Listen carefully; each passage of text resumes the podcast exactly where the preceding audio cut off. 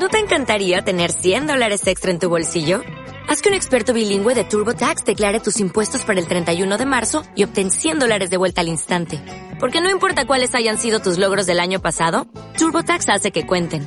Obtén 100 dólares de vuelta y tus impuestos con 100% de precisión. Solo con Intuit TurboTax. Debes declarar para el 31 de marzo. Crédito solo aplicable al costo de la presentación federal con TurboTax Full Service. Oferta sujeta a cambios o cancelación en cualquier momento. Os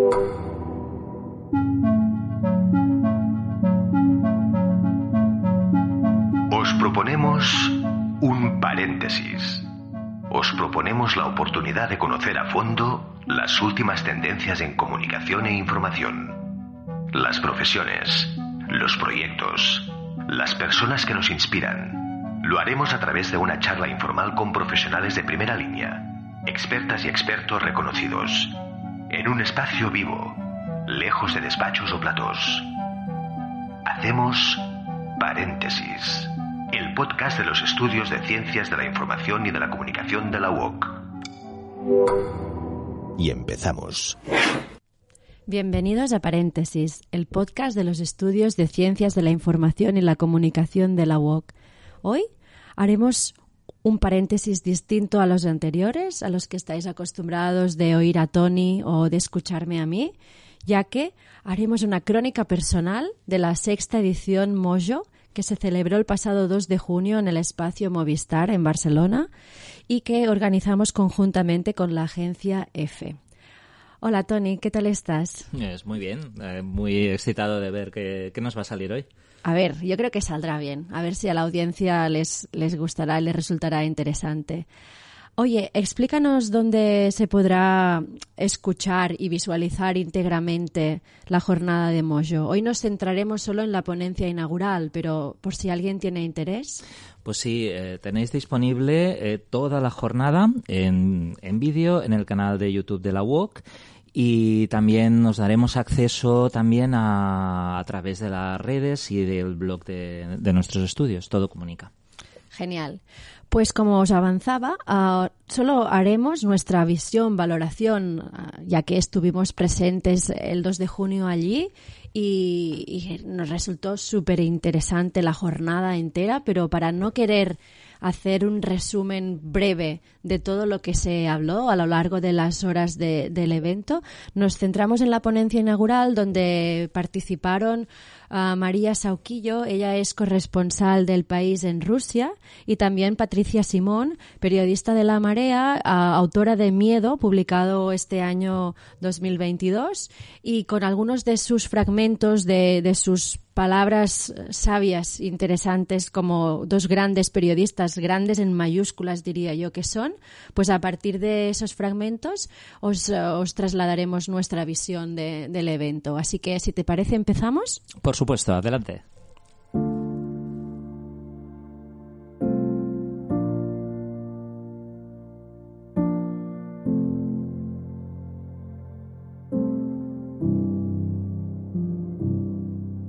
Durante la paz se olvidan muchas cosas importantes que se recuerdan inmediatamente cuando se declara una guerra.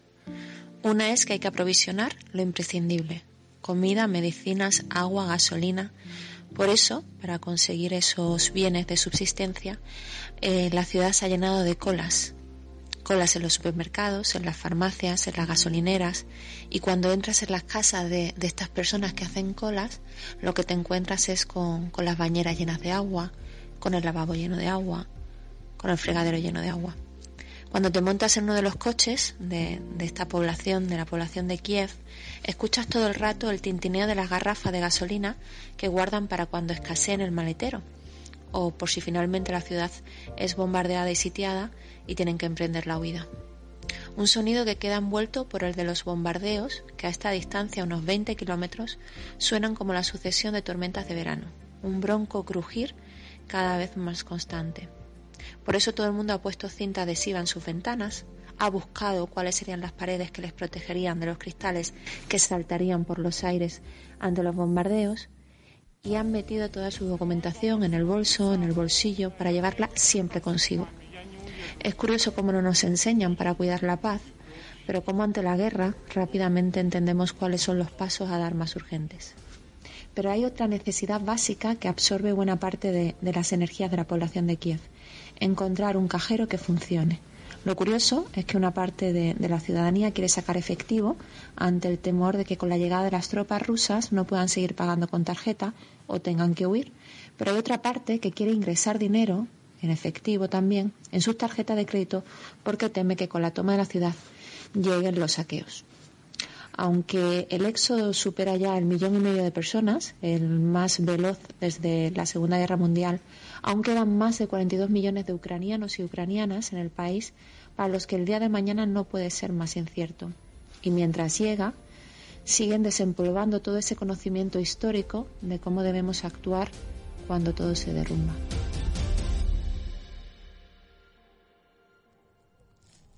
¿Cómo te quedas, Tony, después de escuchar esto? Uf, realmente sobrecogido. La verdad es que he tenido la misma sensación en el momento en que lo, escuché por primera vez en directo que cuando lo hemos escuchado ahora porque es que me, me veía ahí. O sea, esta forma de plantear la crónica tan cercana con la que te puedes identificar es que estás allí. Estás imaginándote lo que significa ir a sacar dinero en, en, tu vida cotidiana y de repente, como algo aparentemente tan trivial, eh, es, se vuelve algo absolutamente distinto. O acumular comida, acumular mm, agua, eh, esa sensación de miedo, yo la, la, más que la, la, vivía en la piel. Realmente es, es impresionante. Sí, realmente esa crónica sonora que hace Patricia, ¿no? Esa voz.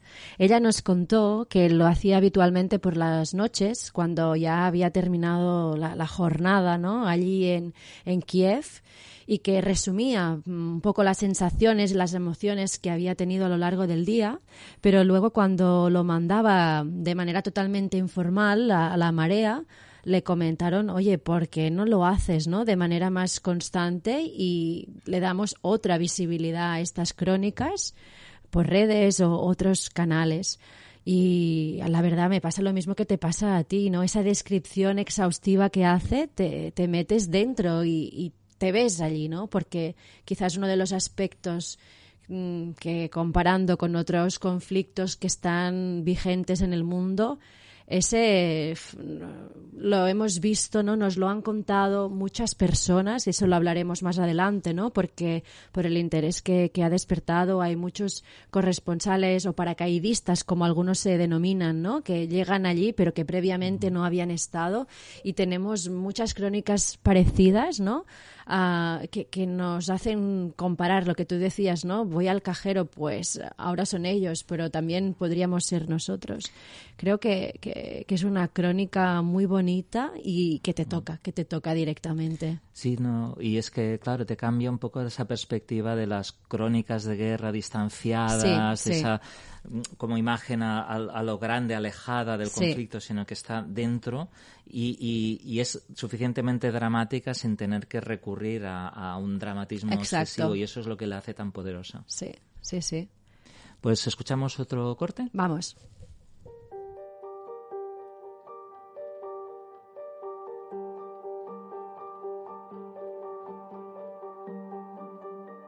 El hecho de que cuando publicamos reportajes sobre los crímenes cometidos por el ejército ruso, pues entonces estamos siendo aliados de los pronazis, como ocurre muchas veces en las redes sociales, o cuando contamos los crímenes que comete también el ejército ucraniano, pues que estamos legitimando la invasión. ¿no? Y esto ocurre continuamente, cada vez estamos en sociedades más polarizadas y creo que parte del ejercicio periodístico es romper con, esa visión también bipolar del mundo. ¿no? Y en medio de, toda esta cobertura, pues hubo un momento en el que yo salí a la frontera hacer eh, Hungría y Polonia, y fue ahí donde me dio tiempo a repensar cómo es muy fácil terminar arrastrado por el discurso belicista, por la adrenalina de la cobertura de la guerra, y eh, fue cuando escribí este artículo, esta, este análisis sobre preservar la mirada periodística en medio de la guerra, ¿no?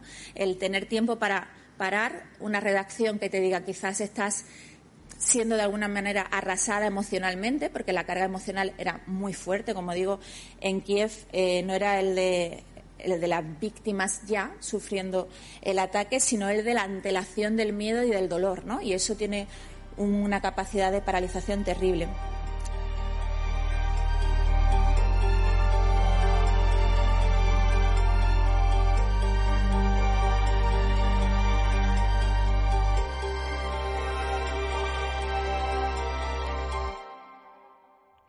Patricia nos habla y, justo menciona esas tres palabras, miedo, dolor y paralización. Yo creo que tanto ella como María, que escucharemos más adelante, ¿no? Ah, bueno, trabajan, han trabajado y volverán a trabajar en unas condiciones extremas cuando están cubriendo conflictos y no se debe sacar mérito ¿no? a ese factor. En la jornada no, nos comentaban ¿no? que a veces solo llegar a la zona de conflicto ya es un mérito y un, un logro, ¿no? Porque le resulta muy complejo y dificultoso hacer esas primeras ¿no? etapas. Y luego está claro que una vez allí, pues hablar con ciudadanos y ciudadanas que están viviendo el conflicto, ¿no? Esa mirada periodística que creo que tanto Patricia como María quieren aportar, ¿no? Como acercarse y intentar contar con la mayor objetividad, ¿no? Es un concepto que, que ya sale en primero de licenciatura de grado, ¿no? Y que sabemos claramente que no es posible, pero aún así hacer ese esfuerzo, ese intento, ¿no? de no casarse ni con uno ni con otro, sino lo que tú ves, lo que tú estás viviendo en esta ciudad en concreto, porque no quiere decir que sea lo mismo que pase en la ciudad de al lado, que quizás el conflicto está en otra etapa, no ha llegado o ya ha pasado, ¿no? Entonces, ella, Patricia, insistía mucho en que ella contaba la realidad y lo que ella veía en Kiev, donde se encontraba en aquel momento, y con su mirada, su mirada de, una periodista pues veterana, no en edad, sino en conflictos y en zonas donde ha viajado y, y ha, ha, vivido pues esas situaciones de miedo, de dolor, de paralización que, que os mencionaba al inicio. Sí, la verdad es que mm, una de las cosas que yo me, me, imagino más complicadas para una persona que ejerce de, de, corresponsal en un conflicto bélico es, la gestión de la, de la emocionalidad, ¿no? Que es lo que comentaba Patricia ahora y lo que me conecta mucho con el, con el corte anterior, el primero que hemos escuchado, ¿no? Esa, esa idea, esa aproximación empática, esa sensación de ponernos en, en medio de, de, lo que es el día a día, de lo que luego uh, ¿no? define como la, la antelación, la anticipación de, del miedo. Y a mí lo que me impresiona más de, de, de, este fragmento que acabamos de escuchar ahora es esa, esa idea de, justamente de lo difícil, que es eh, poder, con, como dices tú, eh, llevar esta mirada periodística a, a, un conflicto en un mundo mm, en el que estamos tan acostumbrados a la polarización, al de estás conmigo contra mí, en el que si hablas de esto le estás dando, parece, o estás justificando las acciones de los otros y no puede ser porque nosotros estamos con estos, no con nosotros. Y claro, como periodista debes contar aquello que ves, aquello que sientes, uh, con un compromiso ético, con esa mirada periodística, independientemente mmm, de, de, de, cuál sea, digamos, la, la, la, esa situación de polarización um, social, ¿no? O, o incluso de, de, cómo te posicionas. O sea, si tú tienes que hablar de los crímenes de otro bando, pues vas a tener que hablar de ello. Uh -huh. Y eso me parece muy, muy ilustrativo.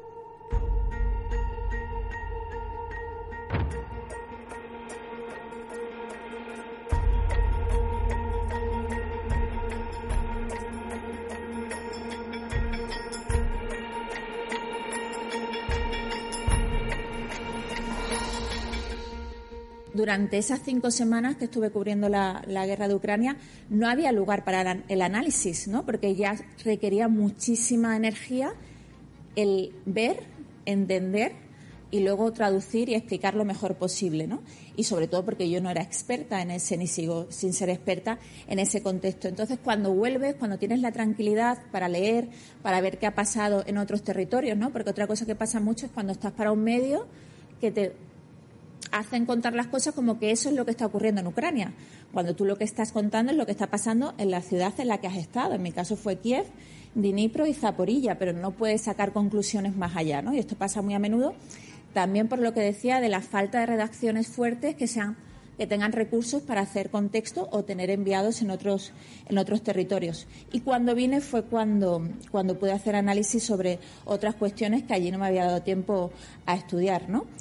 Y también a publicar algunos reportajes que no tenía claro que pudiera publicar estando allí.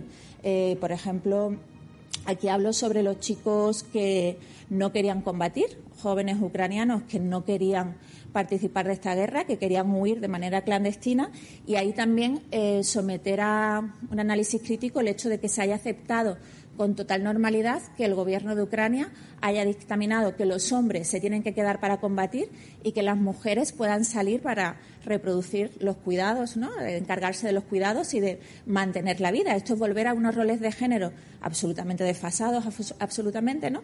pero que se dijo como se reprodujo de una manera acrítica en los primeros días, ¿no? Eh, las mujeres y los ancianos, los niños primero y los hombres se, se, quedan.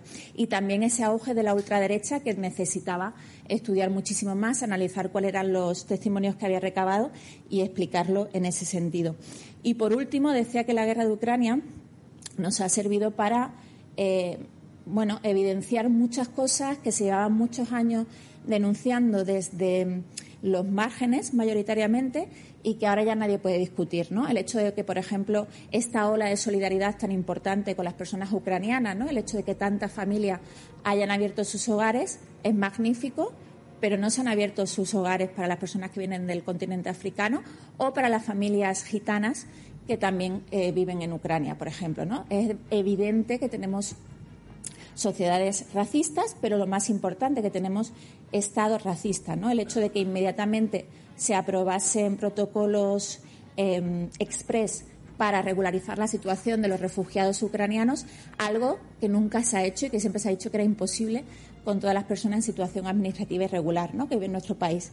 O el hecho de que hablar de seguridad alimentaria, de soberanía alimentaria, fuese algo como muy alternativo, ¿no? reducido para ciertos círculos, y ahora se ha evidenciado que el hecho de que Ucrania fuera el granero de, de Europa, pero también de parte de África, pues cuando, cuando se ha visto la cantidad de hambrunas que ya se están generando por esta guerra, pues ahora nadie puede cuestionar que el modelo agroindustrial que tenemos es absolutamente incompatible con la vida. ¿no? Y como eso, otras muchas cuestiones que eh, publiqué en este análisis de las caretas arrancadas por la guerra de Ucrania. Con lo cual, creo que mm, como primer punto de partida tenemos una conclusión, ¿no? Y es, se ha evidenciado la importancia de tener una pluralidad de, reporteros que te den un retrato coral de lo que está ocurriendo en un territorio y no solamente mm, el enviado especial que lees en un medio de comunicación que puede hacer pues lo que hace una persona, ¿no? Pero en un país tan amplio y tan complejo como, como cualquiera, pues es necesario tener compañero y compañera haciendo un trabajo maravilloso.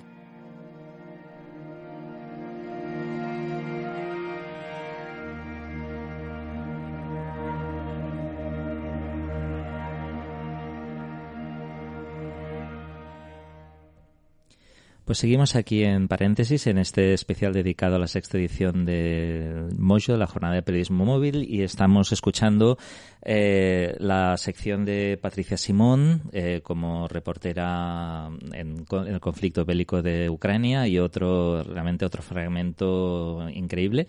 Uh, la primera impresión que, me ha dado ahora al volverlo a escuchar es esa idea de, de cómo el periodismo móvil eh, ofrece mucho en términos de inmediatez y esa facilidad de poder estar en medio del conflicto incluso en situaciones que en, un periodismo convencional o, nos quedan más distanciados o no son posibles, pero a la vez también una reivindicación de, la reflexión, de, que hay ciertas cosas que necesitan de un tiempo, necesitan incluso pues eh, haber vuelto de esa zona de conflicto para poder darles forma.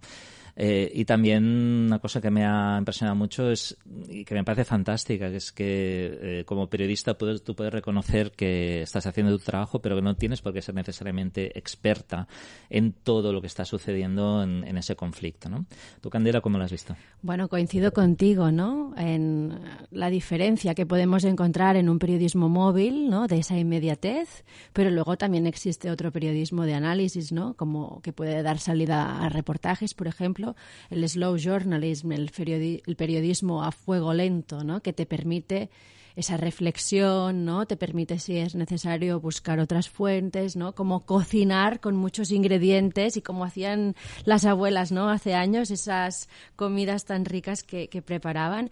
Patricia lo, lo, describe muy bien, ¿no? La energía que tienes y a la vez que pierdes cuando estás cubriendo un conflicto, ¿no? Donde en algunos momentos puedes temer incluso por tu vida. Uh, está claro que no te van a permitir quizás uh, preparar según qué contenidos, ¿no?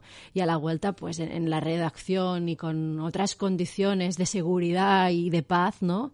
Puedes permitirte ese lujo también, porque a veces el, periodismo ya sabemos que es de, ahora para ayer y, en este caso hablamos ¿no? de unos reportajes que ella pues planteaba en la jornada que no estaba segura si los podría publicar, ¿no? Porque a veces en los medios no les encaja todo aquello que tú les escribes. Hablaba de, de un reportaje que realizó sobre los chicos que no querían combatir, ¿no? ¿Cómo se cuenta eso?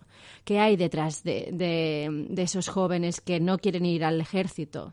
que en un conflicto como es este y como nos ha llegado seguramente a todas y todos, ¿no? Pues aquí se establecen todavía unos roles de género muy marcados. Ancianos, mujeres, niños y niñas en casa a cuidarse o quizás en algún momento fueron los primeros que podían salir del país, pero los hombres de determinada edad, sin dudarlo, con un rifle o con un arma, ¿no? A entrenar y a combatir a primera línea, ¿no? Y de eso hizo un, reportaje muy interesante eh, Patricia. No me gustaría olvidarme de, de, hablar, ¿no? De la importancia de las redacciones fuertes, que Patricia lo, lo comentaba, ¿no? Que los medios en este conflicto, a diferencia de otros, pues han invertido económicamente muchos esfuerzos porque no han, no han mandado uno ni dos, sino muchos periodistas a cubrir, fotoperiodistas también, ¿no? Y que cuando han, han estado dos, tres semanas, quizás un poco más allí en la zona de, de guerra, pues han vuelto, han hecho su trabajo aquí, pero es que han, el mismo medio ha mandado, ¿no? Otro grupo de periodistas y de manera que, que es constantemente eh, hay uh, corresponsales paracaidistas, como os comentaba antes ese concepto, en el terreno, ¿no? Y en una ciudad en concreto y se van, mm, van viajando por, por el país, ¿no? Esa evidencia también que, que comentaba Patricia de que ese conflicto nos da lecciones, ¿no? Lecciones a nivel mundial, ¿no? Que esa solidaridad, solidaridad perdón, que hemos visto de Europa y de otros países que abren puertas a los refugiados no se produce en otros conflictos. Incluso se abren puertas a según qué ciudadanos de Ucrania, porque a los, la población gitana pues ya sabemos que no es lo mismo, ¿no? Y eso ella lo describe como unos estados racistas.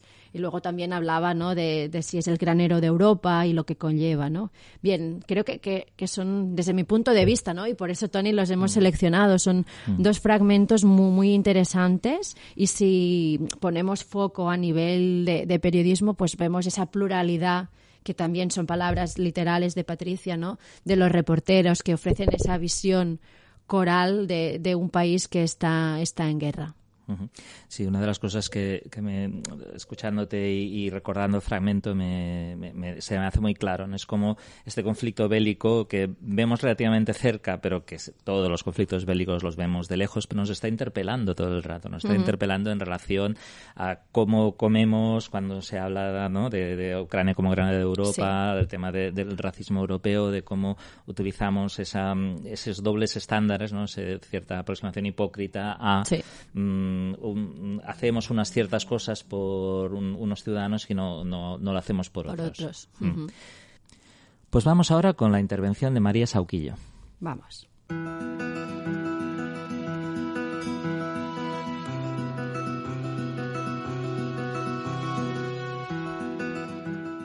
Poner un poco el gran foco en, la guerra de Ucrania, no solamente, no solamente bueno, pues lo que está pasando sobre el terreno, sino también tratar de analizarlo. ¿no? Eso es un poco lo que yo he tratado de hacer en esta cobertura, en la que no he estado yo solamente sobre el terreno, sino que hemos tenido un equipo de enviados especiales eh, a Ucrania. ¿no?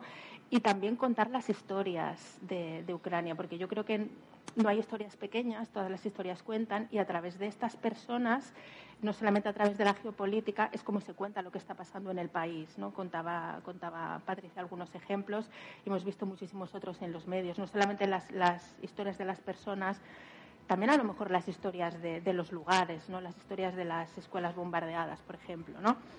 Y también eh, yo y mis, y mis compañeros hemos tratado de, hacer distintos formatos, ¿no? Formatos multimedia, formatos adaptados a, a la cobertura, pues desde podcast hasta vídeos con, con bueno, pues un gran equipo de vídeo que, estaba y, también destacar la labor de la mesa de edición en Madrid, ¿no? Eh, bueno, pues para el fact-checking, para ideas, para la edición, para poner en marcha los temas, ¿no? Que está, nosotros las personas que estamos sobre el terreno, eh, pues a veces somos las, las personas más visibles, ¿no? Pero es que sin, sin estas personas que están trabajando en la mesa de edición, los artículos, los vídeos, los podcasts no, no saldrían adelante, ¿no?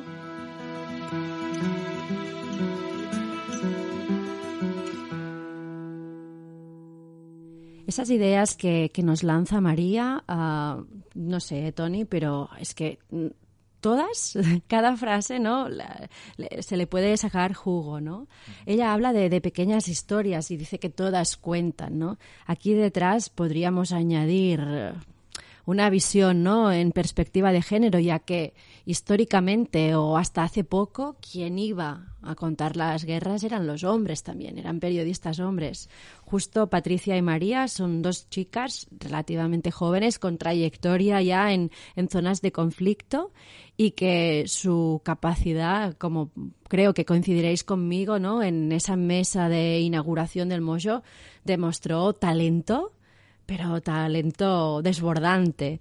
Así que es un lujo, yo creo que periodistas, enviados especiales, vayan a contar todo tipo de historias, pero sobre todo también esas pequeñas historias, ¿no? Historias de lugares, decía María.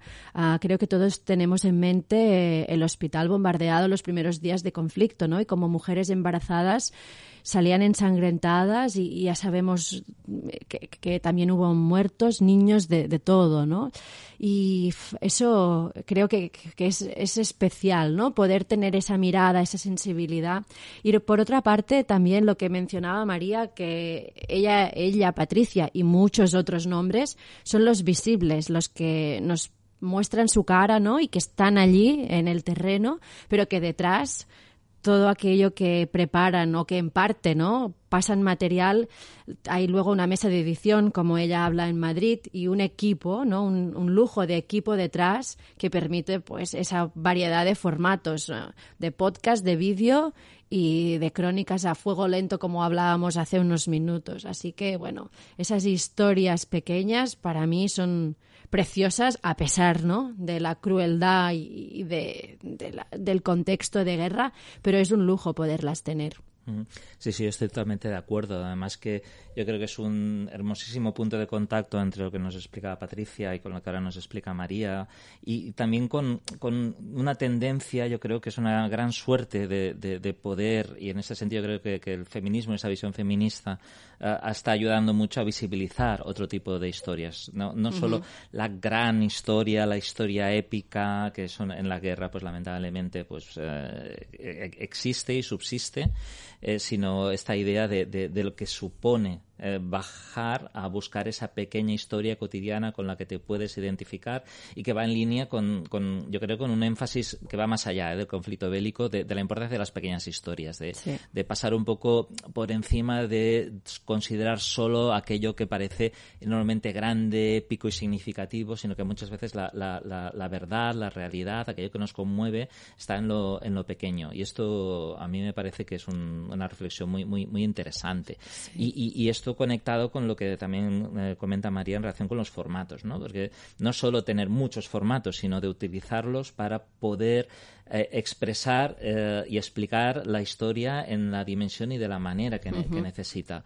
Y, y, eso es muy, muy, muy interesante ta también, y lo, y lo, que comentabas también de, de y lo comenta María, por supuesto, de, de, la visión de la persona que está allí y también de la persona que está en la redacción, uh -huh. proponiendo, sugiriendo y, y, dando forma un poco a todas estas historias. Fíjate que hemos utilizado tú y yo algunos adjetivos, ¿no? Que parece que son anti, ¿no? Que, que no van de la mano de la guerra, ¿no? Hermoso o lujo mm. o her otras palabras que, que, hemos utilizado ahora, pero es que es de verdad os recomendamos, ¿no? Que, que leáis, que escuchéis, que visionéis eh, lo que ellas han, han escrito y han preparado del conflicto, porque como habríamos, ¿no? Con esa crónica sonora que, que, explicaba con detalle, sus textos son así, ¿no? Y, y, es como contraproducente, pero porque delante de la barbarie, de los muertos, de los desplazados, ¿no? De todo lo que hemos visto,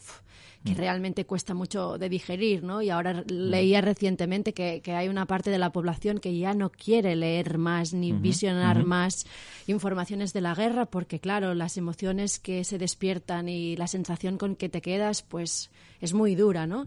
Pero a la vez lo que ellas hacen, ¿no? Como buen periodismo desde mi punto de vista, pues te saca adjetivos, ¿no? Bonitos y, mm. y dulces. Sí, porque yo creo que lo, lo, que mantiene la conexión emocional, yo creo que lo peor que puede pasar en un, en un conflicto, y ahora lo notamos un poco en, en, en, en las, en las noticias, ¿no? Como de alguna manera la guerra va bajando posiciones en la prioridad informativa y, y aparecen otras y tiene que ver con con esa sensación, ¿no? De esa necesidad de de, de, sensibilizarnos un poco y eso es algo muy humano pero porque viene del dolor y entonces las pequeñas historias nos ayudan a reconectar porque mm, nos mantienen eh, en, esa dimensión empática y eso es, exacto y pasa con otros de los grandes temas que nos preocupan como con el cambio climático cualquier conflicto sociopolítico de los muchos que tenemos en marcha sí sí pues seguimos con María. Sí.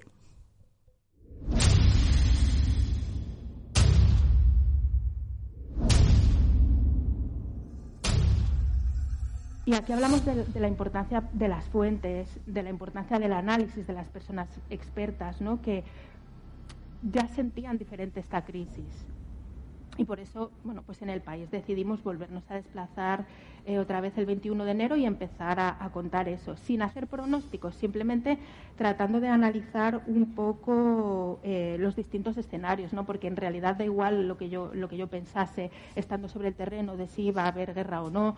Eh, simplemente, bueno, pues tratamos de hacer en esa cobertura el análisis móvil de los distintos escenarios que nos apuntaban las personas expertas que podían, que podían suceder. ¿no?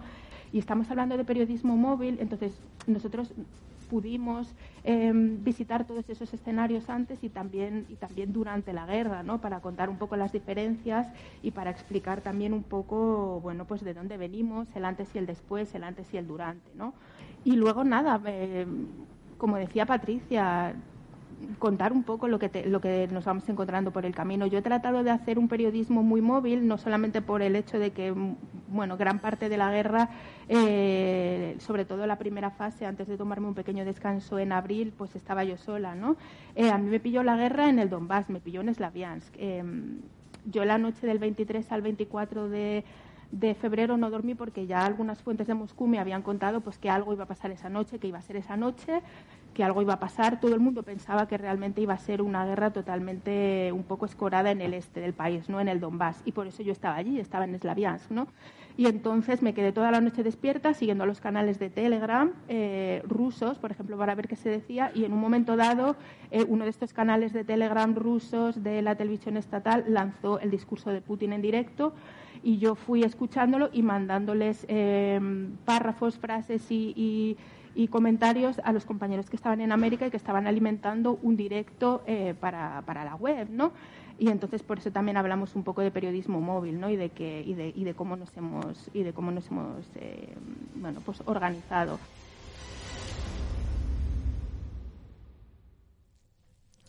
Hemos hablado ya, Tony, de ser experto o no, porque es un tema que Patricia nos anticipaba, ¿no? Ella no se consideraba experta. Por otro lado, María sí que conocía ¿no? el país, lo había visitado, uh, los dos países ¿no? que, implicados en ese conflicto Ah, también habla la lengua de estos países, cosa pues que le facilita ¿no? no necesitar intérprete y moverse quizás ¿no? con, con, más soltura. ¿no? A cambio, Patricia pues comentaba la necesidad de utilizar una intérprete que le, que le iba traduciendo. ¿no? Así que la, la expertez ¿no? y la importancia de conocer pues un poco la geopolítica, la, o sea, la geografía, la política, la lengua, todo eso ¿no? influye y te permite pues poder quizás hacer un mejor análisis, ¿no? Y cuando estás allí, pues poder desplazarte en los que consideras que son los puntos importantes, estar presente, que, que al fin y al cabo es lo que creo que van compartiendo y, y, recalcando a lo largo de su intervención, ¿no? Y eso es posible, pues volvemos, hablamos de Mojo hoy y es posible entre otras cosas, con, un kit de periodismo móvil, porque a nuestros oyentes quizás no, no, lo saben, pero si visionan la jornada, María nos hablaba y nos mostró unas fotografías que ella iba con el móvil haciendo una cobertura y detrás tenía unos misiles, unas bombas sin esclatar, ¿no? Entonces nos contaba, no utilicé micro ni auriculares porque por seguridad era mejor no utilizarlo, por si teníamos que salir corriendo, ¿no? Imagínate, pues, el kit, ¿no? Lo, ágil que resulta y, lo imperceptible que es a la vez, lo que te permite, pues eso, estar cerca, pues, del ejército, de las bombas y, de todo, ¿no? Y a mí me gusta mucho lo que, lo que explica ella, ¿no? Y la riqueza que ella puede aportar en sus crónicas, porque ella visitó antes el país, y durante también, ¿no? Y poder ver esas diferencias. En el caso de Patricia, ella nos contaba durante, ¿no? al día a día de una ciudad en concreto, pero María tiene esa comparativa, esa visión, ¿no? Que creo que, es muy interesante. Y a la vez también ah, esas es que es que resulta bueno a mí me resulta increíble no pero cómo cuenta con esa calma donde la noche que estalló el conflicto pues no pude dormir y estuve toda la noche siguiendo las redes no eh, el móvil que es también la, pantalla de acceso y Telegram y estar en contacto con la redacción ir traduciendo el discurso de Putin no y, y, lo da pues bueno con una naturalidad que la verdad me, me resulta chocante como mínimo no Sí, sí, sí. No, no, yo, a mí me devuelve la idea que decíamos antes, ¿no? De las pequeñas historias y, cómo esas pequeñas historias se pueden revisitar en, diferentes momentos, ¿no? Y, y, ese énfasis en la importancia que tiene el conflicto no solo cuando ya, ya ha empezado, sino, sino antes. y, hablando de la figura de la persona experta, eh, claro, eh, no, no, así me gusta mucho como lo, como lo explica María porque no lo singulariza, sino que lo, lo, pluraliza, ¿no? porque ella necesita las personas expertas tanto uh, sobre el terreno como las que desde, desde otra parte, alejada del conflicto, pueden también uh, contribuir y y, dar un poco, ayudar a, dar ese contexto y poder transmitir el contexto que muchas veces es lo que nos falta, ¿no? ¿Por qué suceden las cosas? ¿Cómo hemos llegado hasta aquí? Y, y, también un poco como, eso lo, comenta también el fragmento, ¿no? No querer mm, hacer pronósticos, no jugar con la bola de cristal, sino simplemente decir, bueno, esta es la información que tenemos, eh, este es el círculo con el que nosotros podemos hablar y que nos puede dar información al respecto.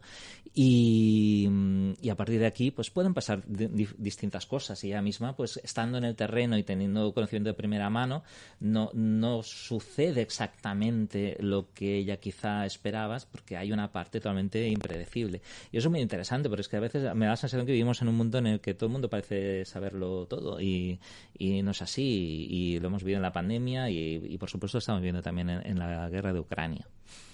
Tony, si te parece para terminar, uh, hemos seleccionado nada, un párrafo de una de las crónicas de María y les dejamos la lectura de, este párrafo y con eso terminamos el podcast de hoy, esa crónica, ese punto de vista nuestro.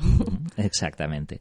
me parece estupendo, ha sido un experimento muy chulo hacer esto y yo creo que lo vamos a repetir. Estoy segura que sí, Tony.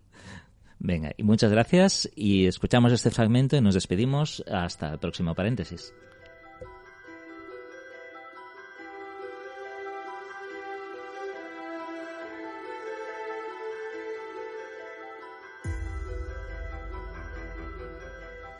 El esqueleto de un coche calcinado y retorcido sobresale a un costado de una polvorienta y desértica carretera de la región de Zaporilla.